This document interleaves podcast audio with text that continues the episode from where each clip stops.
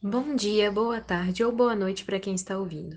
Meu nome é Carla Abreu, sou estudante de jornalismo da PUC Minas e sejam bem-vindos novamente ao Editoria Diversidade. O episódio dessa semana vai ser um pouquinho diferente, porque eu vou apresentar para vocês o produto que eu fiz na faculdade. Hoje a gente vai falar um pouquinho sobre o aumento da xenofobia e do racismo contra povos do leste asiático, principalmente nos Estados Unidos, e o movimento Stop Asian Hate. Espero que vocês gostem. Okay, ladies, ladies. Now let's get information.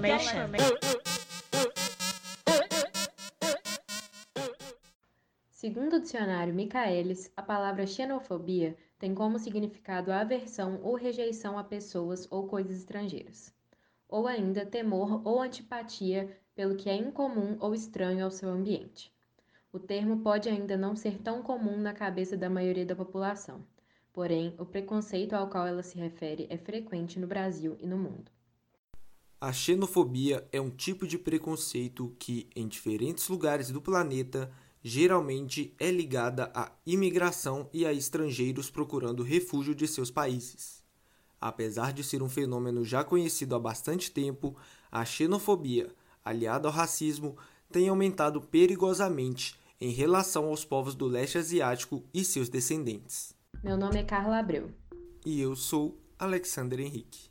E hoje nós vamos falar do aumento da xenofobia e racismo contra pessoas do leste asiático e do movimento Stop Asian Hate.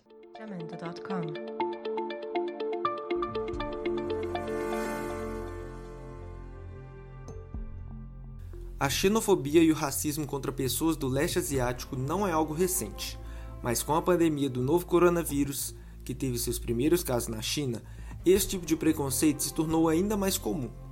No Brasil, por existirem menos imigrantes asiáticos, esse tipo de discriminação pode passar batido, mas não é inexistente. Principalmente em São Paulo, onde estão a maioria dos imigrantes, é comum que asiáticos e descendentes sofram as chamadas microagressões sobre sua raça.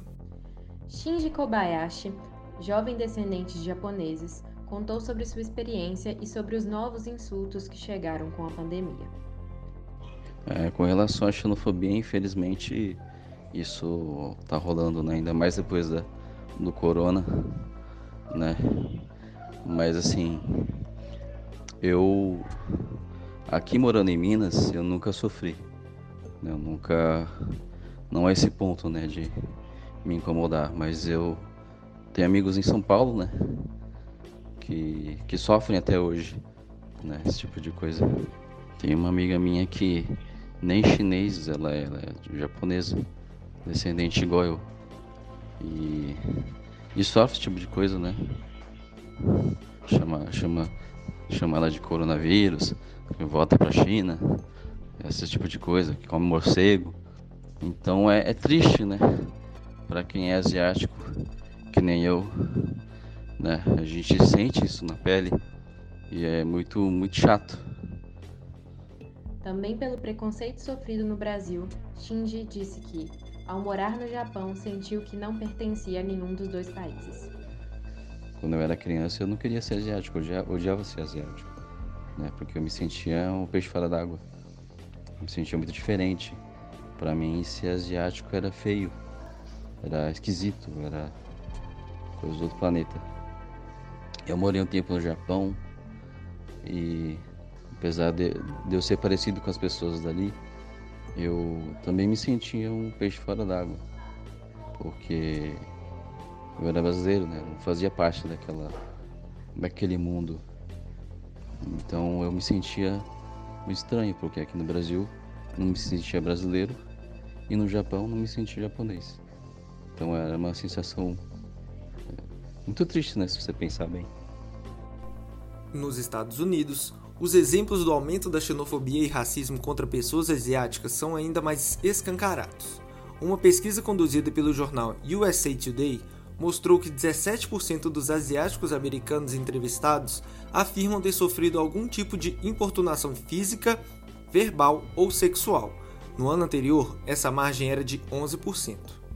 Em mais dados, dessa vez apresentados pela Polícia de Nova York, os crimes contra pessoas de origem asiática aumentaram 1.900% no ano de 2020.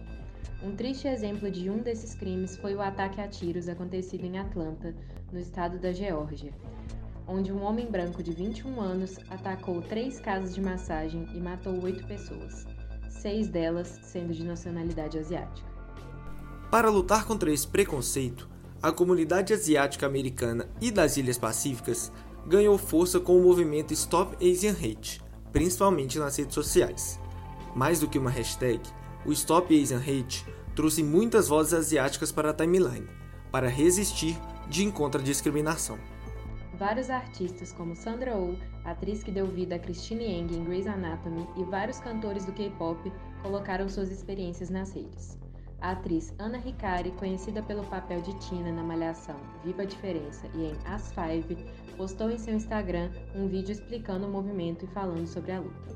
Aconteceu um crime no dia 16 de março de 2021 em Atlanta, nos Estados Unidos. Um homem entrou numa casa de massagem e matou oito pessoas. Dentre essas pessoas, seis eram mulheres asiáticas. A polícia descartou completamente a possibilidade do crime ter acontecido por uma questão racial.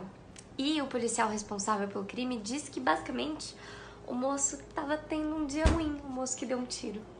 E apesar da polícia ter descartado a possibilidade de ser um crime de cunho racial, o cara que deu os tiros, ele se declarou viciado em pornografia e ele dizia que aquele local era um local que despertava a tentação dele.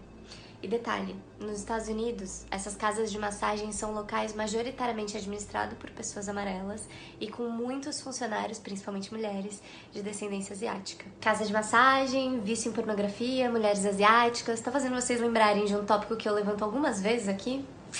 Sim, tô falando de fetiche racial. Aquilo que a mídia sempre relaciona a pessoas não brancas, sabe? E que muitas vezes esse fetiche e hipersexualização fica diretamente relacionado a uma imagem de submissão e violência. E aí, se vocês acham que esse foi um caso isolado, infelizmente eu preciso contar para vocês que os casos de violência contra pessoas asiáticas cresceu muito nos Estados Unidos. Só pelos dados da polícia de Nova York cresceu um equivalente a 1900% o número de denúncias lá. E desde o começo da pandemia foi criado um grupo para recolher denúncias e dar suporte para vítimas, chamado Stop Asian Hate. Stand up! Stand up! Stand up! Stand up! Stand up! Eles receberam mais de 3.700 denúncias desde o ano passado, sendo pelo menos 11% dessas denúncias de ataques físicos, agressões diversas. E a grande maioria das vítimas são mulheres e geralmente pessoas acima de 60 anos. O impacto de ações como essa é global e precisa ser debatido. Esse foi nosso bate-papo de hoje. Ficamos por aqui. Até a próxima. Esse trabalho foi feito para a disciplina de Comunicação e Conjuntura Internacional da professora Rita Lobac. O grupo conta com os integrantes Alexander Henrique, Irene Ferreira, Carla Abreu, Milena Franco e Rodrigo Miranda. Utilizamos informações da revista GQ, Revista Veja, Portal Band, Portal G1 e Jornal Brasil de Fato.